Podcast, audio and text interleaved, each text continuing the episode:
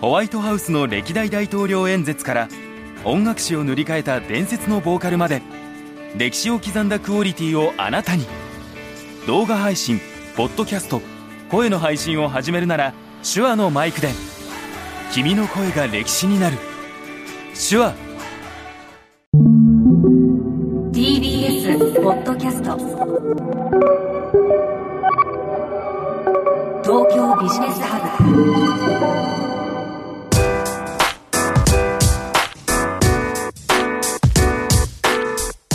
今注目するべきビジネストピックをピックアップしてビジネスリーダーに明日のヒントとしていただくプログラム東京ビジネスハブナビゲーターの野村貴文です。このプログラムは手話の MV7 ポッドキャストキットで収録しています。さて前回の東京ビジネスハブはですねカーボンクレジットのお話だったんですけどあのゲストの岡柚葉さんがおっしゃっていたのがですね、まあ、我々は、えー飛行機で羽田からサンフランシスコに行って往復するだけでも1トンの CO2 を出していると。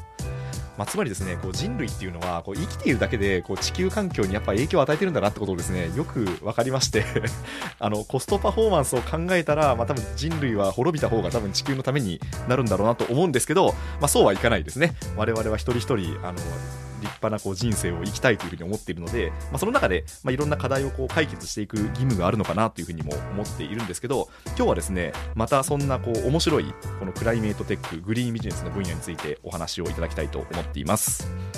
今回のプレゼンターは先週に引き続きましてニュースピックス編集部記者の岡柚葉さんです。よろしくお願いします。よろしくお願いします。前回の話面白かったですいねやー聞いて聞いてくれましたか？面白かったかな？面白いといいな。そうですね。なんかなんだろうな。岡さん買ってきたじゃないですかカーボンクレジット。をそうそう。1トン1万円で。高かった。高かったですよね。なんでしょうね。だから1年間で我々個人として出すカーボンクレジットを、まあ、全部買おうと思ったら結構な額になるってことですよね。そうなんですよ。お財布痛い、でもそれを同じことを企業がやらなきゃいけないんだから、はい。これは結構大変だなっていうふうに思いましたね。ですよね、うん。はい、でこの前はその羽田サンフランシスコって言ってその航空業界の話が出ましたけど今日はまさにそのですねテーマについてさらに深掘っていきたいと思います。それでは今日のビジネストピックです。使用済み食用油から生まれる巨大ビジネス。ということでこれはね、はい、面面白いのが来ましたよ、うん。はい。あの使用済み野村食用油さん揚げ物とか食べます？あの唐揚げくんとかうん。ファミチキとか、食べます食べます。食べます？日常的に食べます。そういうところに出てくるあの使用済みの食用油、はい。今これがもともとゴミじゃないですか、はい。これがね一大ビジネスを生んでるんです。へえ、うん。ああの油って、まあ、なんか想像するになんですけど昔はなんかこう固めるようなやつがあってゴミ箱に捨ててだそのまま流しちゃいけないから、まあ、そのまま燃えるゴミとして処分されるみたいな感じでしたよね。そうなんです。あれはい。なんかちょっと汚いし、ええ。もうみんなゴミとしてちょっと厄介者されてたと思うんですけど、うんうんうん。今ねみんな取り合いなんですこれ。へえ。どういうことですか？何が起きてるんですか？なんでかっていうと、はい。この背景にあるのはサフサステナブルなジェット燃料航空燃料っていうものに対する需要が高まったことが原因なんですね。で今度サステナブルな航空燃料っていうのの原料にこの廃食油使用済みの食用油って使われてるから今ええ。取り合いになってるんです。そういうことですね。うん。じゃあそのサステナブルな航空燃料これが何かっていうのを伺ってもいいですか？そうですね。これ何かっていうと、はい。さっきも野村さんが言ってくれたように私たち飛行機飛ばすだけでめちゃくちゃ CO2 が出てるんですよ、うん。これはやばいと。はい。そういうふうななことになってなので航空業界が自分たちで規制を張り始めたんですね、はいはいはいもう2024年からスタートしてるんですけれどもこれくらい航空会社は CO2 を出していいよっていう枠が決められる、うん。それを超えちゃいけないっていうふうな形でみんなどうやって減らそうとしてるんですけども、はい。一番あり得る方法がこのサステナブルなジェット燃料を使うってやつなんです、うん。例えばその電気飛行機を飛ばすだとか、はいいはいはい。ろいろまああるんだけど、で正直いきなり電気飛行機とか飛ばないじゃないですか。そうですね。ね。まあ電気自動車ですら今発展途上の中で電気飛行機はちょっとまだ怖いですようん怖いですよね、うん。だからでもこのサステナブルなジェット燃料っていうのは何から作っているかというと作り方はいくつかありますが今一般的なやつはこの廃食油っていうのを使って、はいはい。それをうまく生成して、うんうんうん。ジェット燃料にする。でこれはだから既存のインフラを使えるわけですよ。普通にその今ジェット燃料に混ぜて使って普通に飛ばして OK だからなんか充電器とかいらないし、うんうん。新しい機体もいらないし、はい。そのまんま使えるってことですごく有望視されてる。あそういうことですね。だからもともと飛行機って、まあ、ガソリンで飛んでたじゃないですか、そうそうあれ化石燃料なので、まあそうですよね。燃やしたら CO2 出ますよね、ダイレクトに出ますよね、うん。あれは。でこのサステナブルなジェット燃料っていうのは燃やした時に CO2 が出るのは一緒なんですけども、うん。何かっていうと植物油とかってその植物育つ時に CO2 光合成吸収してるじゃないですか、はいはい、それの総細分があるから、普通のジェット燃料その掘って CO2 を放出するよりもうん。いいよねっていうふうな形で、今 SAF っていうサステナブルなジェット燃料が注目さあれてるそういうことなんですね。だからそのガソリンを掘るよりも一回植物油にしたものをもう一回再利用した方がトータルであの地球に出てくるそうです CO2 っていうのは少ないわけなんですね。でしかももともとゴミだったんだからいいじゃんうんうんみたいな、ゴミ確かに確かに。っていうふうな形で、ええ。でもねいろいろなその作り方っていうのがあるわけですよ。はい。例えばこの廃食油を使って作るっていうのが一つ。あるいはその基本的にそのジェット燃料っていうのは炭素と水素があればできるので例えば CO2 と水素をうまく組み合わせてガッチャンコして合成燃料を作ろうっていう方法もあればうん。あるいはトウモロコシとかサトウキビとかをエタノールそのアルコールに変えてそれをジェット燃料にするっていう方法だとか、はいはいはい。あと都市ゴミ都市ゴミをガスに変えてそれをジェット燃料にしようといういくつか方法があるんですけれども、はいはい。どれもね難しくてまだ商業化されてない。唯一商業化されてるのがこの廃食油とかその油？油を使ってそれをうまく生成してジェット燃料にするっていうのがやられている。でもそういうことですか？みんなもう今から脱炭素しなきゃいけないわけだからもうこれ使うしかないわけですよね。はい。ででも廃食油の量って限られるわけですよ。だってうん。どんだけ唐揚げくん食べるマックフライドポテト食べるっていうのもそうですねそんなに、なんかひ飛行機飛ばすのはめっちゃ油がいりそうな感じするけどまあわかんないですけど人間が食べる量なんて限界ありますもんね。う。んなので、はいこれ今その原料である廃食油の値段が上がってる。でしかもそのちょっとそのグリーンのじなんだろう歪みっていうのを感じるのは、はい。今までは廃食油ってゴミだから、うんうんうん。そんな誰も見向きもしてなかったのに廃食油を使ったジェット燃料を作ればこれって環境にいいっていう風になるっていう風になると廃食油に対して高い値段がつく、うん。むしろその新新しいその油よりも高い値段がつくみたいなそのうん。ちょっと逆転現象が起きると例えはい。ば中国の方とかで、本当は新しい油なんだけど、ええ。廃食油ですみたいな感じでそういう風なその本当は廃食油じゃないのにみたいな、はいはいはい。その偽物廃食油みたいなのが出てくるくらいに、そこにその注目が集まりなおかつ値段が上がってしまはいうんですね。はいはいそうなんですね、うん。えじゃあ具体的には今そのどどういうプレイヤーの人がこの廃食油うんこう争奪合戦で動いてるんですか、そうなんです。これイメージ湧かないと思うし皆さんその油ってどうやって回収されてるんだっけってなるじゃないですか、はいはい。だからちょっと簡単に説明しますね全体像廃食油っていうのは今日本だと工業用だと40万トン年間に出てます、で家庭用から出てるのが10万トンくらい。でどういうふうなところにその売り先として使われてるかっていうと、はい。半分が飼料用例えばそのあの餌ですね、うんなんか鶏さんとかの餌に使うそのパサパサしちゃうので、はいはい。油を入れて混ぜてなんかモイストな感じにするみたいなはいはい。そういう飼料用に使うっていうのが半分。で他には工業用例えば石鹸を作りますとかうん。あるいはインクとかペイントにしますとかそういうので使うっていうのがある。でもう一つがその燃料用。うん。でこれまで燃料用とかその輸出海外にその廃食油を輸出して燃料に使うっていうのはすごくごくごく小さなポーションだったんですよ。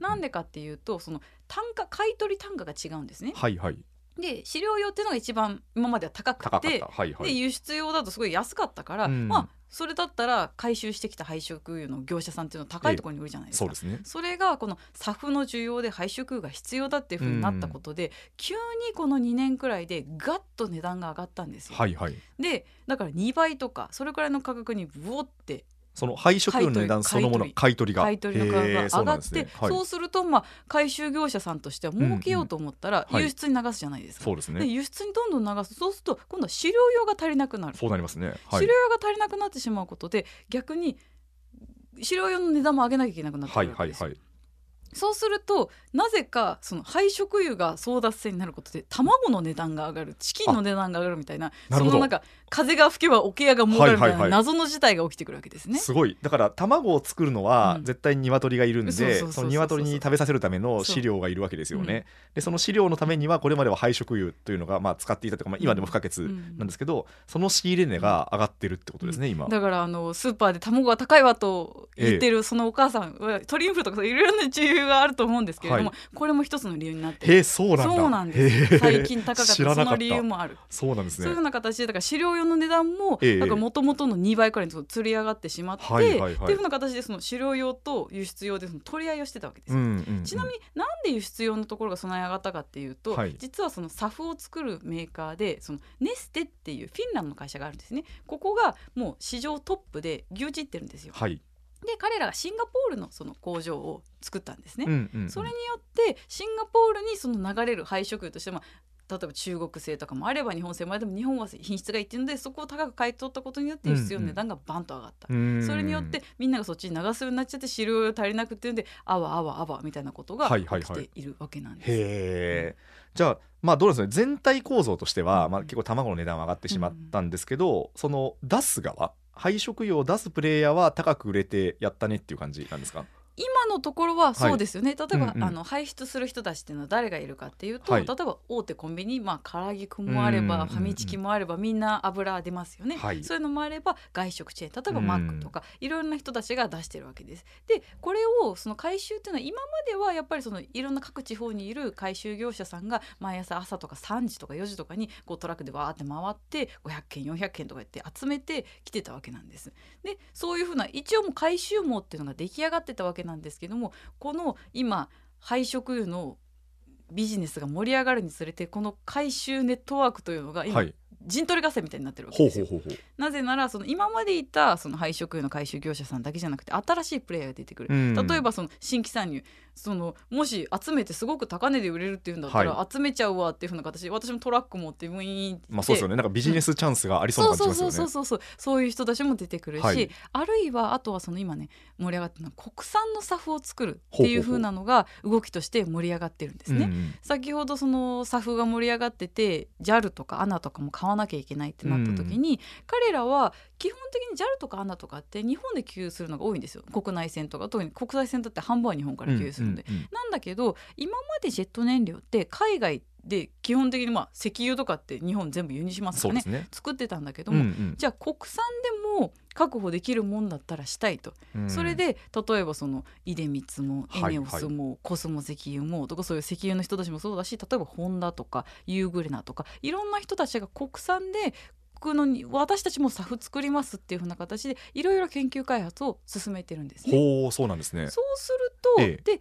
今その中で例えば一つのサファイアスカイエナジーっていうこれはね日記とはいコスモ石油とレボインターナショナルっていう、その人たちが作った国産サフ作ります万博までに間に合わせますって言ってる人たちがいるんですけど彼らは廃食油を使ってサフを作るっていうのを研究して今もう作ってるところなんですね。だからそうすると彼らも欲しいわけですよ。はいはいでね。彼らは彼らとしては、ええ。その回収業者から買い取るってなるとじゃあ、うん、高い値段で買ってくれますみたいになるとそのマネーゲームになっちゃうから、うんうんうん。ね。彼らもその集めなきゃいけないってなる。セブンイレブンとかにだから行くわけですね。とかは直取引をしようとすると。そうそうそうそう、はい。とか最近とかとかスシロー、はい。スシローはそのサファイアと一緒にそのやるっていう風になったのでもう全店舗あスシローねいろいろねその揚げ物が出るじゃないですか、はいはいはい。あの油を全部そのサファイアのサフにする。コスモとかニッキとかとやるっていうふうになったんですけど、はい。それオセロでぐるってひっくり返ったことによって笑ってる人もいれば泣いてる人もいる、うんつまり今までスシローから集めてたその回収業者の人たちは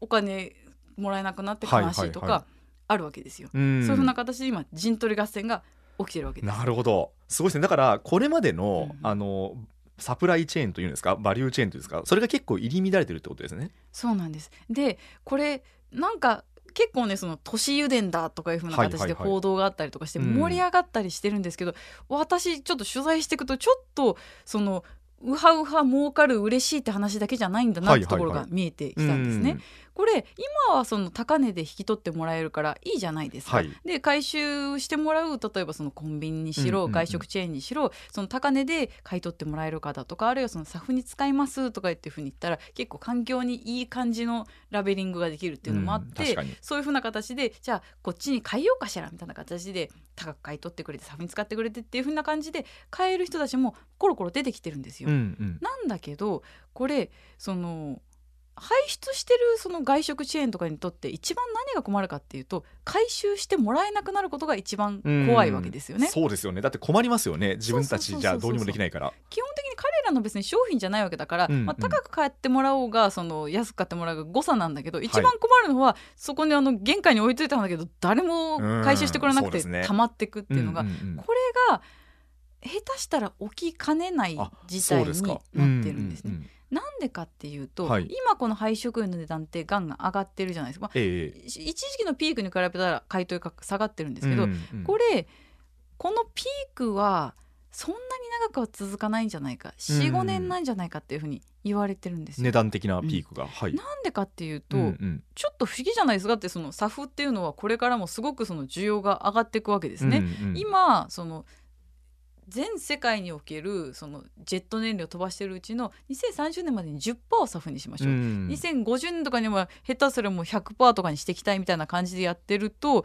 まあまあもうすごい量の SAF が必要なわけですよ。うんそうですね。需要はすごいですよねそうは。すると廃食油の需要ももうううなぎ登りもどんどんどんどん高い値段がつくのかなって思いきや、はい。そうじゃない、うんなぜなら廃食油でどう頑張ったって足りないんです。例えば日本だったらまあ40万キあのキロリットルしか出てないっていうふうに言いましたけど2030年の時点で例えば JAL とかあのあの人たちが10%くらいサフにするって言ってる。その時点でもう170万キロリットルが必要なんですよ。あもう全然足りないですね。全然足りない、うんうんうん。だからそうすると何が起こるかっていうともうみんな廃食油にある程度見切りをつけていくわけですよね。なるほど。はいはいはい。まあ使うんだけど、ええ。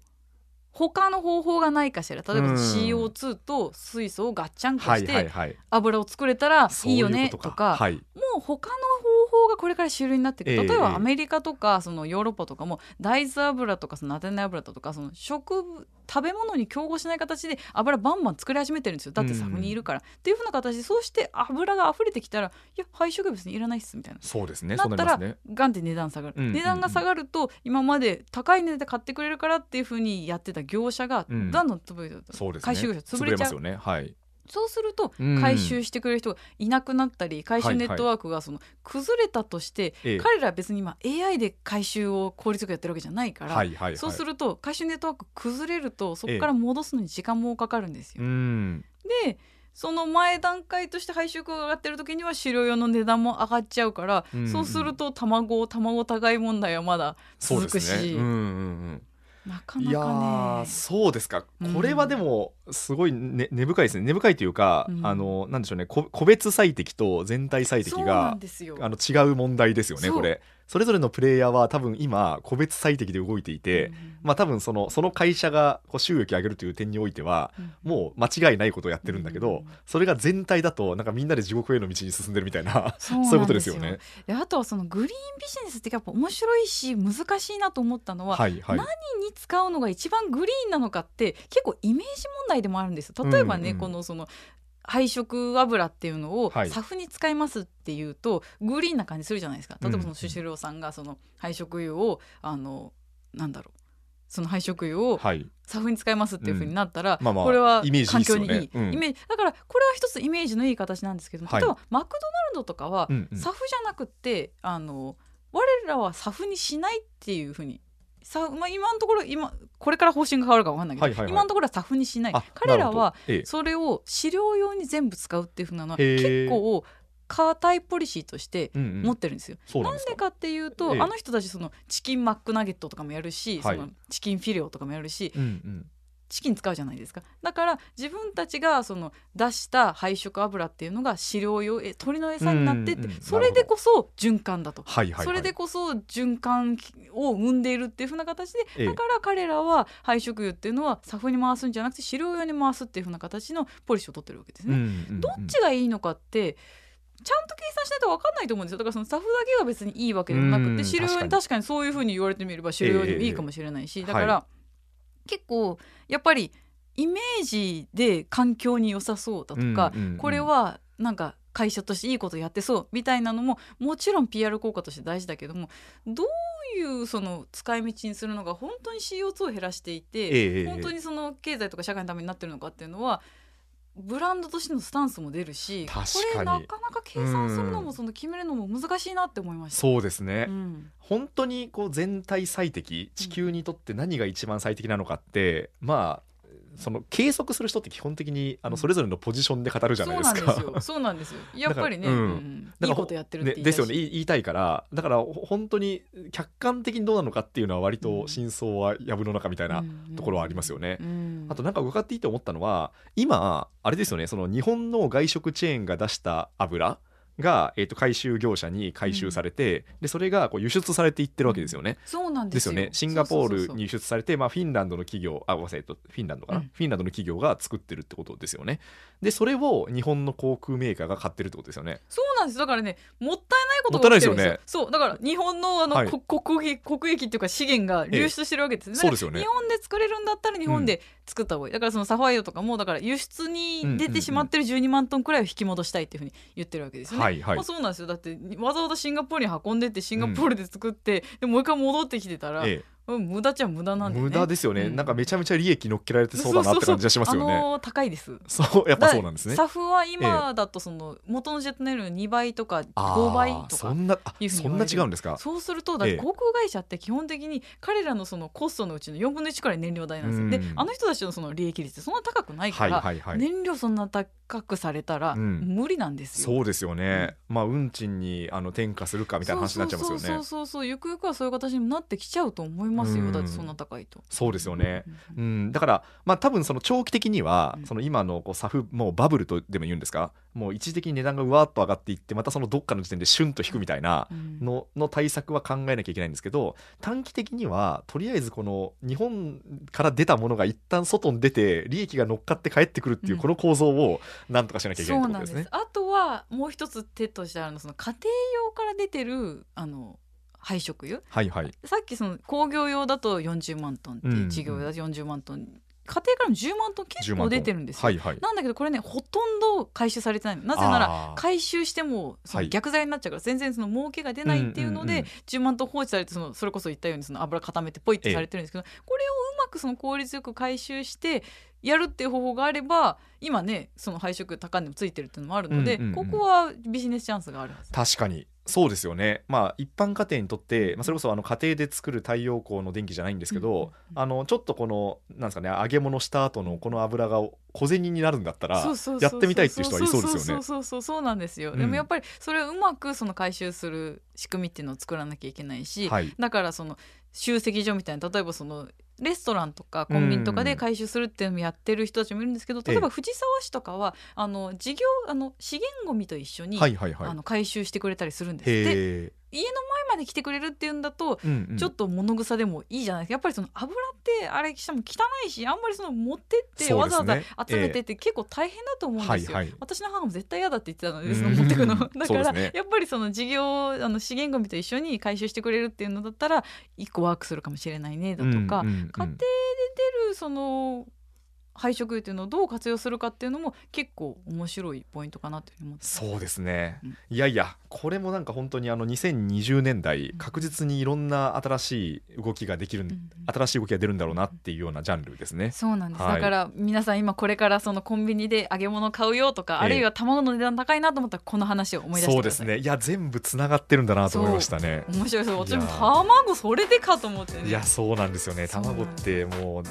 1.5倍ぐらいになってますからね、うん一昔前の高い高いですね。はい。ということでいや今回も非常に聞き応えのあるお話でした。プレゼンターはニュースピックス編集部記者岡柚葉さんでした。ありがとうございました。ありがとうございました。岡さんが MC を務めるポッドキャスト経済番組グリーンビジネスではですねこのクライメートテックの最先端について岡さんがですね、まあ、すごくこう取材に基づいて濃い話をしていますのでぜひリスナーの皆さんも聞いていただければと思います。あなたのビジネスヒントになるプログラム東京ビジネスハブ。ナビゲーターは野村貴文でした